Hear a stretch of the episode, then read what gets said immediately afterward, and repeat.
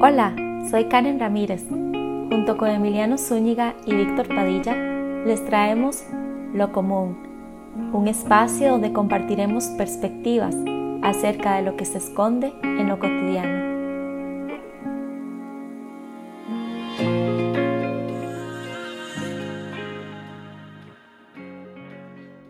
Y es que el principal enemigo del psicólogo es lo que llamamos neuroticismo, es decir, el arte de amargarse la vida mediante la tortura mental. La depresión, la ansiedad y la obsesión son nuestros principales oponentes. Y cuando nos dejamos atrapar por ellos, lo que perdemos es la facultad para vivir plenamente. La vida es para disfrutarla, amar, aprender, descubrir. Y eso solo lo podremos hacer cuando hayamos superado la neurosis o el miedo, su principal síntoma. Bienvenidos al episodio 18 de Lo Común. En este episodio comentamos el texto El arte de no amargarse la vida de Rafael Santandriu. Yo soy Karen Ramírez y me acompañan Víctor Padilla y Emiliano Zúñiga. ¿Cómo están chicos? Hola, ¿qué tal? Hola, ¿cómo están? ¿Todo bien? Sí, muy bien, gracias.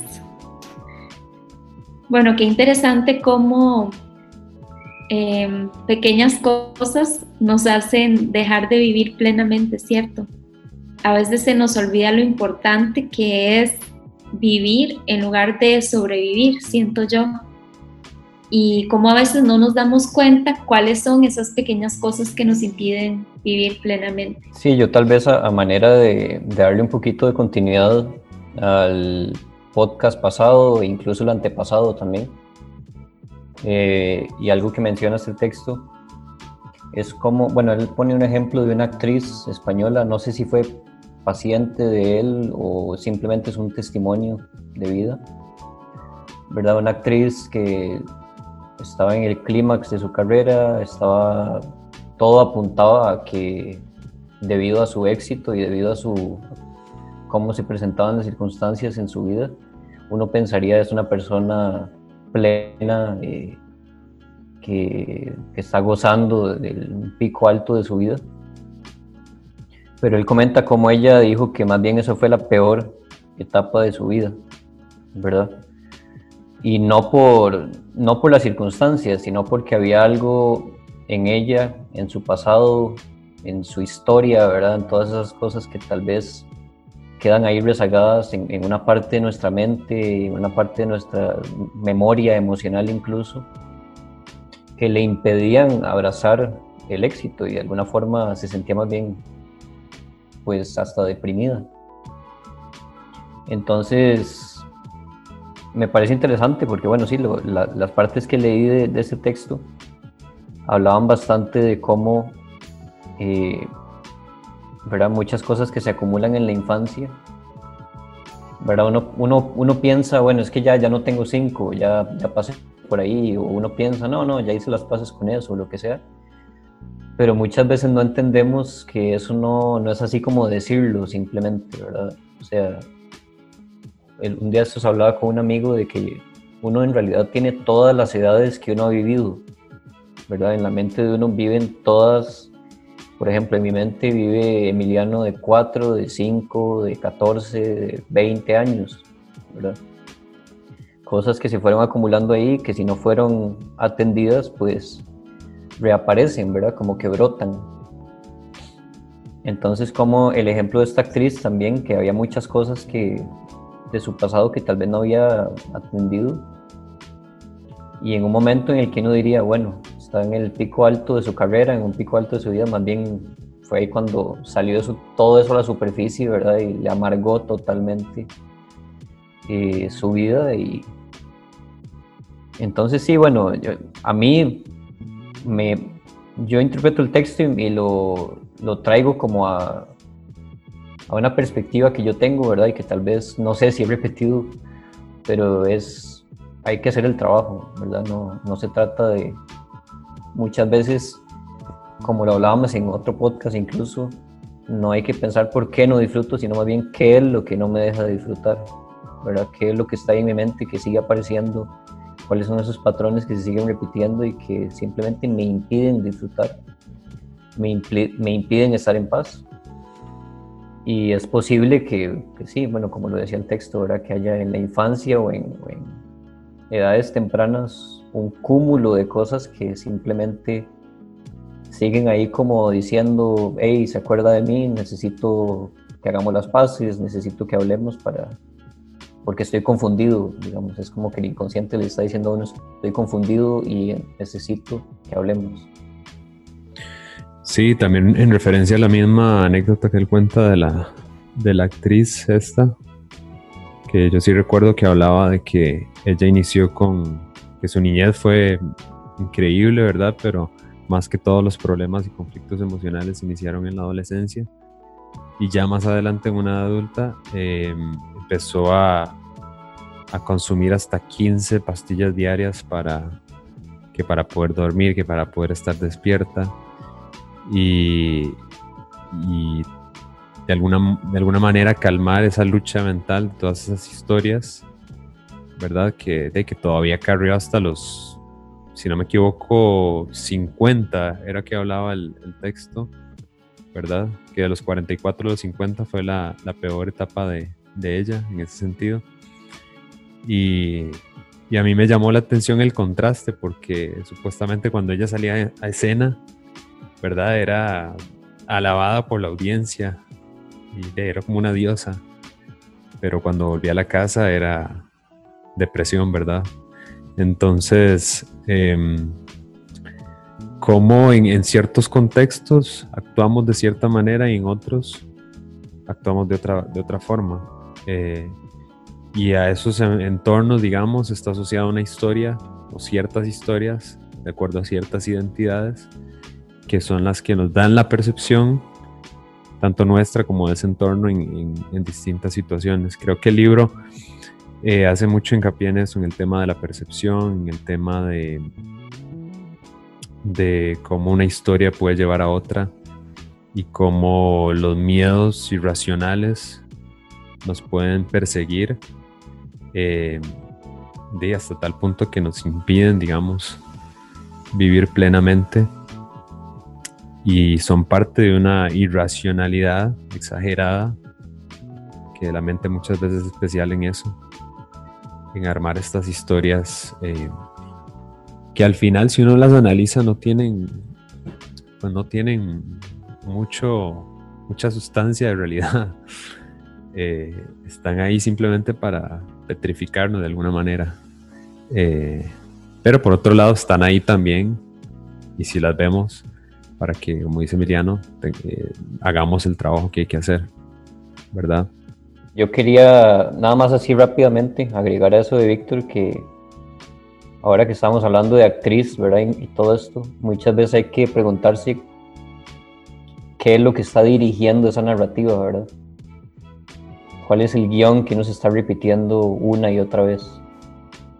Y de dónde viene, ¿verdad? Porque es un guion que puede tener años de estar ahí en vigencia y simplemente se va transformando, se va haciendo cada vez más adulto tal vez el guion, pero sigue teniendo el mismo dolor, la misma carencia tal vez eh, que tenía hace, no sé, 20, 40, 15, o sea, dependiendo de la edad que tengamos.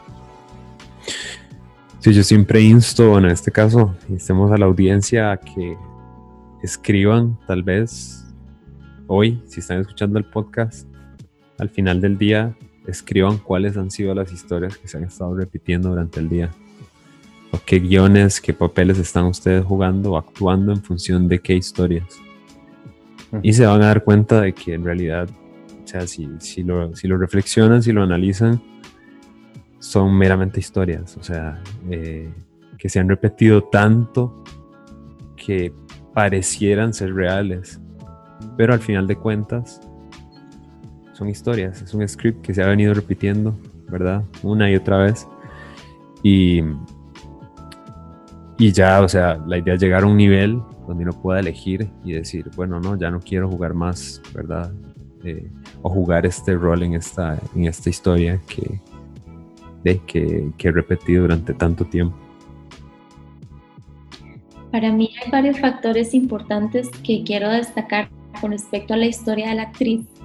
Y uno es el hecho de que ella mm, ocultaba sus emociones y ocultaba su situación real por medio de todas esas pastillas que ella tomaba, por medio de los tratamientos que ella tomaba.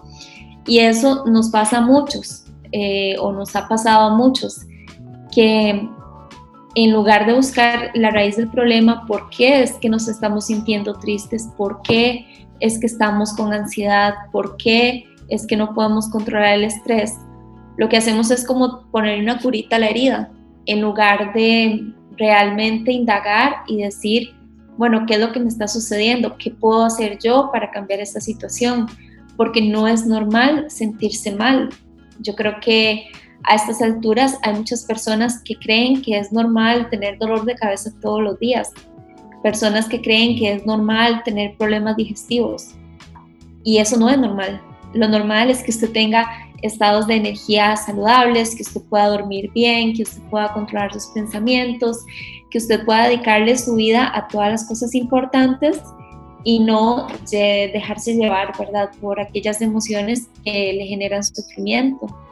Entonces, por ahí creo que es un llamado de atención a todos, ¿verdad? De, de ponernos mm, realmente a autoobservar cuando nos estamos sintiendo mal y hacer algo al respecto, no tratarlo de tapar con esa curita que se le puede llamar medicinas, alcohol, fiesta, drogas, eh, videojuegos, comida, trabajo.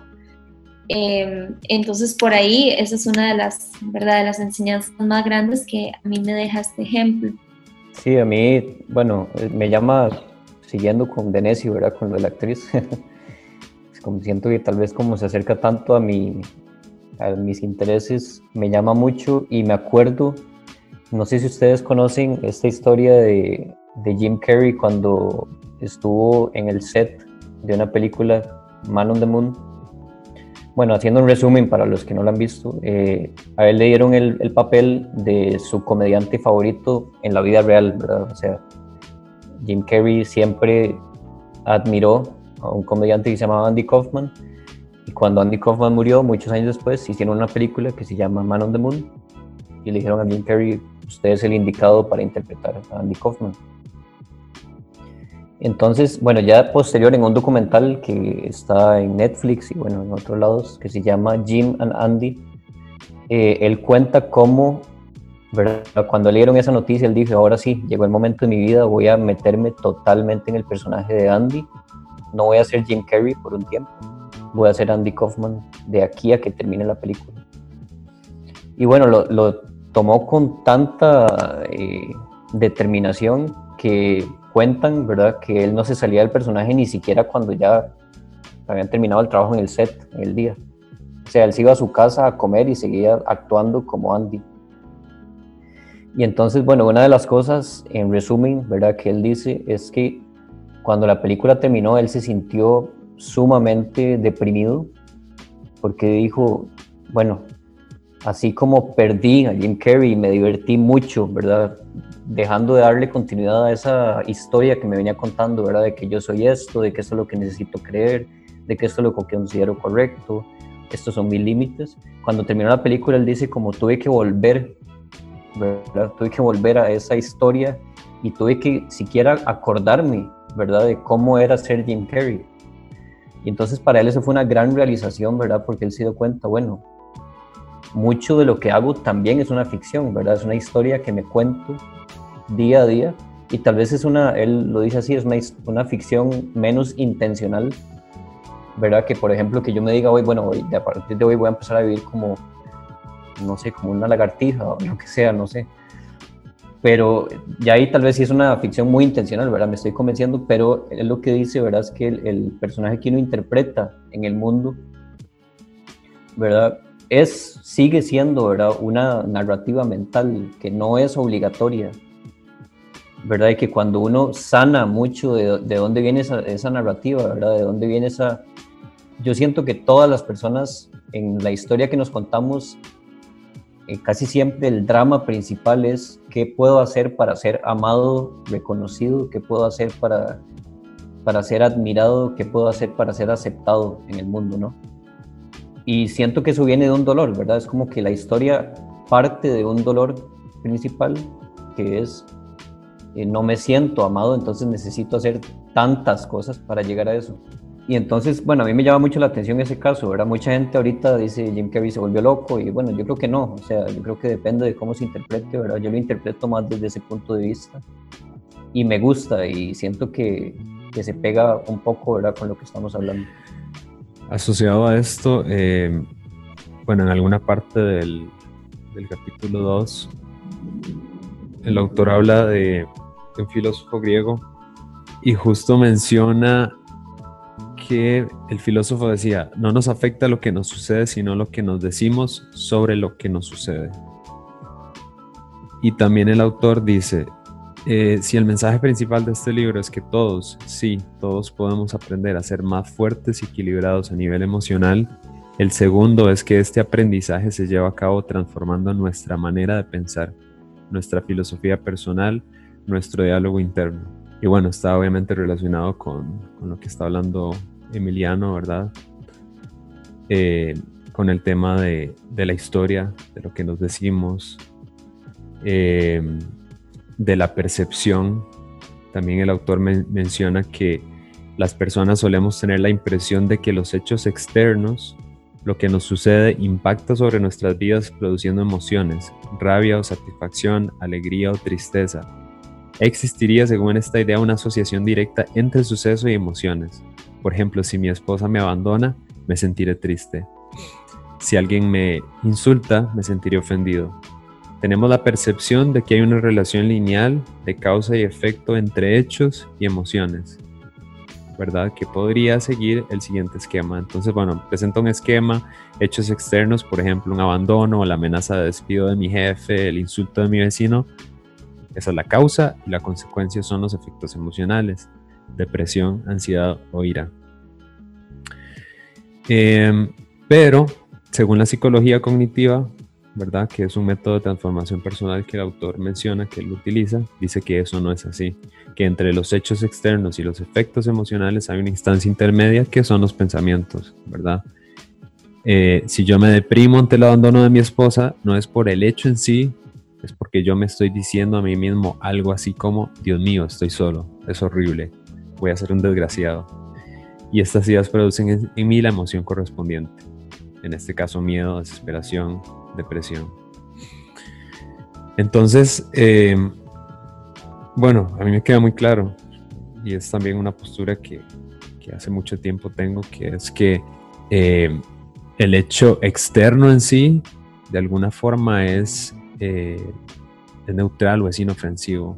¿Verdad? Yo le puedo, yo lo puedo filtrar a través de mis historias, de mis identidades, de mis pensamientos. Y ese filtro va a generar, ¿verdad? Ciertas emociones, ciertos estados, eh, no sé, psicológicos, fisiológicos en mí, que están, pues sí, están asociados, están asociados al hecho externo, pero únicamente a través de el filtro que yo, que yo utilizo.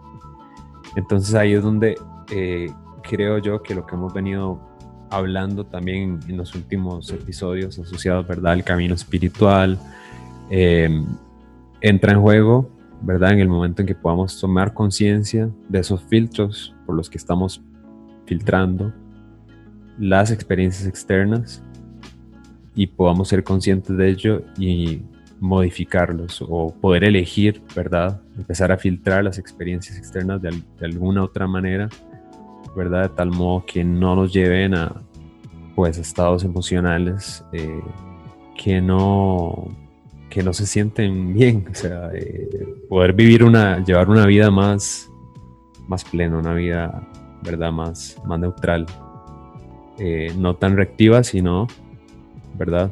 Pudiendo ser consciente de este tipo de cosas y poder elegir. Sí, yo justo estaba escuchando un audio de una psicóloga chilena que se llama Pilar, Sordo y ella explica muy bien eh, qué son las emociones y qué hacer con las emociones.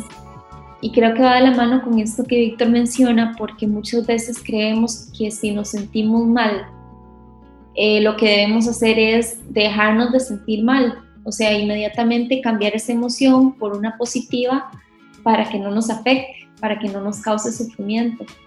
Pero Pilar Sordo dice que esa emoción debe expresarse primero, antes de que nosotros podamos encarrearnos por el camino de los pensamientos positivos, debemos sentir esa emoción sea la que sea.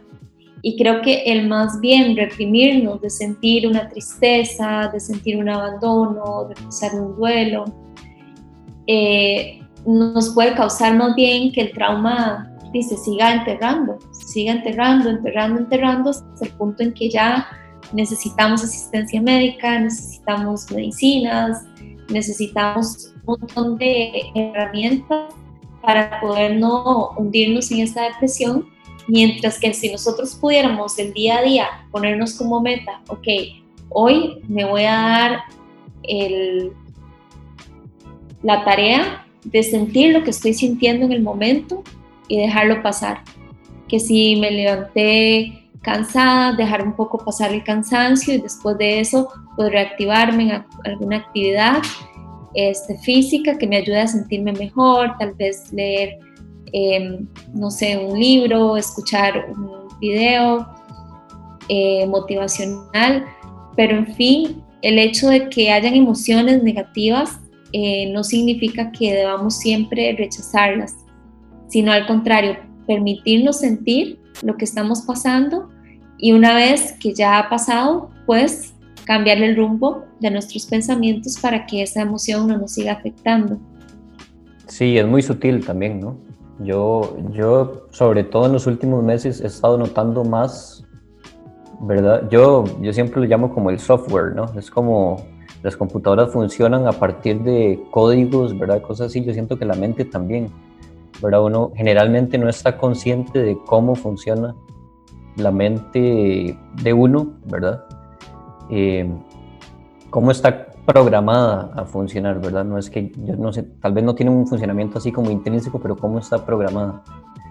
Y es muy sutil y también es muy, bueno, muy transformador poder empezar a, ver, digamos, cómo eh, hay como, como ecuaciones que ya están hechas, ¿verdad? Desde el pasado y que empiezan a, surgir en el momento en que uno está experimentando algo eh, incómodo sobre todo, ¿verdad? Por ejemplo, eh, si algo pasa, empecé a notar en mi mente y lo primero que hace es por qué, por qué, y eh, empieza a entrar, ¿verdad? En una, en una narrativa en la que yo estoy en desventaja y en la que estoy pidiendo, estoy demandando respuestas a un Dios o universo o lo que sea, a, una entidad externa a mí, ¿verdad? Como que entonces me empiezo a ver a través de esa, de esa, narrativa, me empiezo a pensar a través de ahí y por supuesto que eso me deja más, más pequeño, de alguna forma, ¿verdad? La narrativa me empieza a empequeñecer, empequeñecer, empequeñecer hasta que digo, simplemente no, no, es que no, no vale la pena tanta, tanta cosa, no vale la pena tanto problema, no vale la pena, y son cosas pequeñísimas muchas veces. Pero es muy sutil poder empezar a ver eso y tener, yo siento que también haber liberado ya un poco la ira, ¿verdad? Porque yo siento que eso es importante, ¿verdad? Muchas veces cuando algo incómodo pasa, uno se enoja, ¿verdad? Y no es como que, como dice Karen, ¿verdad? No es como que uno va a decir, ah, no, no voy a voy a verlo todo y voy a disimular que ese enojo no está ahí. No, bueno, yo siento que el enojo primero se saca. Eh, hay formas sanas de expresar la ira, ¿verdad? Que no necesariamente involucran a otras personas o incluso a uno mismo, ¿verdad? Eh, como por ejemplo, muchas veces, aunque suene un poco gracioso, puede ser gritar en una almohada, puede ser eh, golpear una almohada, o sea, cosas que son, sal, que son son formas sanas de, sacar, ¿verdad? Que yo siento que la energía de la ira tiene que salir de alguna forma. Y después de ahí yo siento que se puede tener la claridad como para decir, ok, ya tengo más claridad, tengo más lucidez tal vez para ver cómo está mi mente creando esa narrativa. Voy a no llevarlo a, la victimización, ¿verdad? Voy más bien a traerlo a, ok, viví esto, ¿qué me puede estar enseñando? Eh, viví esto y, ok, qué capacidades tengo para, para, pasar esto, qué me está diciendo sobre mí, cosas así. Entonces el, el, resultado es totalmente diferente. En lugar de hacerme cada vez más pequeño, más bien me hace cada vez más, eh, me hace sentirme cada vez más capaz y cada vez más en entendimiento, en, el entendimiento de la lógica de por qué estoy viviendo eso y qué me puede ayudar a ver, qué me puede ayudar a qué siguiente paso me puede ayudar a dar. Sí, sí, concuerdo con, con Emiliano y con lo que decía Karen antes también, que sentir las emociones puede ser la, la antesala de poder permitirnos eh, adentrarnos más en, en qué las está generando, ¿verdad? En ese software del que habla Emiliano y poder empezar a, pues, a cambiarlo y a elegir. El autor, bueno, primero utiliza dos términos que, que a mí me llamaron la atención, el término de necesititis, que él lo, lo considera como el, ¿verdad? Es este creer o, o, como la locura de querer poseer todo tipo de, de comodidades materiales y riquezas. Según, él, a las personas nos basta únicamente con tener comida, bebida y un techo para los días malos para ser felices. Así lo dice.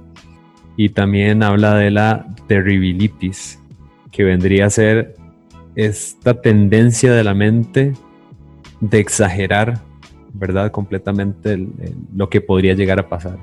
De que yo tengo una predicción y digo, no, podría pasar esto, y la mente directamente piensa en lo que podría pasar después de que lo que pensé antes pasaría, ¿verdad? Y así sucesivamente. O sea, va creando una, una serie de proyecciones futuras irracionales. Entonces, él hace hincapié en cómo tenemos que, aprender a, entender esa, esas dinámicas mentales de, irracionalidad para aterrizarlas y empezar a analizar cada una de las proyecciones que estamos haciendo para ver qué tan realistas son. Y también esto lo asocia muchas, eh, lo asocia a determinadas creencias que se han convertido en dogmas eh, de la sociedad moderna y que para él no son ciertas. Por ejemplo, menciona algunas algunas características o programas de este software que Miriam llamaba, como la necesidad de tener a alguien a nuestro lado que nos ame y la afirmación de que la soledad nos hará infelices. Para él eso no es así. es una creencia falsa o la meta de convertirse en alguien en la vida, de construir un patrimonio, incluyendo una vivienda, una vivienda en propiedad, la obligación de ayudar a los familiares, que esta ayuda es básica para su felicidad el tener que llevar una vida emocionante, pues una vida aburrida es un desperdicio. Entonces, estos son como algunos de los, de los núcleos de muchas de las afectaciones, ¿verdad? Eh, que pueden llevar a la, a la, depresión de cualquier persona cuando vemos que tal vez no estamos cumpliendo con esos eh, estándares sociales, estas creencias, ¿verdad? estos dogmas sociales, que en realidad son, pues son, son falsos, son otra historia más. Y yo diría que gran parte de la sociedad actual utiliza algunos de estos y muchos más. Estamos sometidos a todas estas creencias sin darnos cuenta. Bueno, y eso nos somete a estados, a estados emocionales que no, que no nos hacen tener una vida plena. Bueno, yo quisiera recalcar eh, que uno de los objetivos del autor en este texto es hacer una diferencia entre las personas que se permiten vivir la vida plenamente y las otras que se limitan eh, por sus emociones, ¿verdad? Y por sus limitaciones eh, mentales. Entonces él menciona dos ejemplos muy interesantes y la diferencia de estos dos ejemplos es que en uno, esta persona vive plenamente su vida con riesgos, eh, enfrenta sus miedos, hace todo lo que quiere y lo disfruta al máximo, mientras que hay otra persona que tiene ataques de, pánico y por miedo a los ataques de pánico ni siquiera puede salir de su casa. Entonces ha vivido por más de 40 años en su casa simplemente por miedo a no salir, a que le dé un ataque de pánico cuando esté en la calle. Entonces, al igual que la actriz que me mencionaba Emiliano al inicio del, del podcast, lo que debemos saber es que cualquier situación, ¿verdad? Emocional, neurótica o mental se puede cambiar. Siempre podemos transformar todo aquello que nos está impidiendo, a final de cuentas, vivir plenamente. Y esta es una de las enseñanzas que nos deja el autor en este libro, que nunca hay una edad máxima para aprender, ¿verdad? Y que cualquier cosa que necesitamos cambiar se puede cambiar. Como veremos a lo largo de las páginas de este libro, podemos forjarnos una vida libre de miedos, abierta a la aventura, plena de realizaciones. Cuando hayamos transformado nuestra mente, seremos más capaces de gozar de las cosas pequeñas y grandes de la vida. Podremos amar y dejar que nos amen con mayor intensidad y tendremos grandes dosis de serenidad interior. Con este párrafo cerramos la lectura del libro El arte de no amargarse la vida. Eh, esperemos que lo hayan disfrutado y no duden en dejarnos sus comentarios en la página de Facebook. Muchas gracias por escucharnos una semana más. Muchas gracias. Un placer haber compartido con ustedes una vez más y nos vemos la próxima semana. Bueno, muchas gracias a ustedes dos chicos y a todos los que nos escuchan y nos hablamos la próxima semana.